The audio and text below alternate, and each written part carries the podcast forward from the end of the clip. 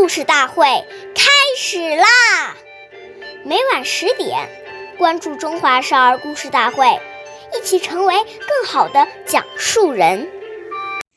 岁月易流逝，故事永流传，弘扬中华瑰宝，传承红色基因。我是中华少儿故事大会讲述人张冰雨。以及成为更好的讲述人。今天我给大家讲的故事是《故事大会红色经典故事》第二十四集：周总理的睡袍像万国旗。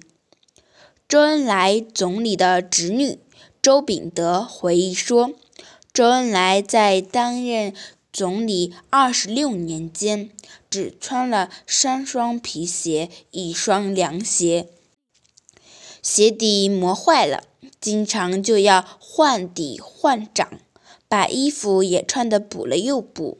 别人给他买的新鞋新衣，他也不愿意穿。那时候一般都穿中山装，中山装领口和袖口最容易损破。袖口和领口都破了，他换一换领口、袖口继续穿，所以他一件外衣要穿好多年。整洁的外衣里是打了很多补丁的内衣。他的一件蓝白的条睡袍，几十个补丁，上面有手绢、小毛巾、纱布，简直是像万国旗。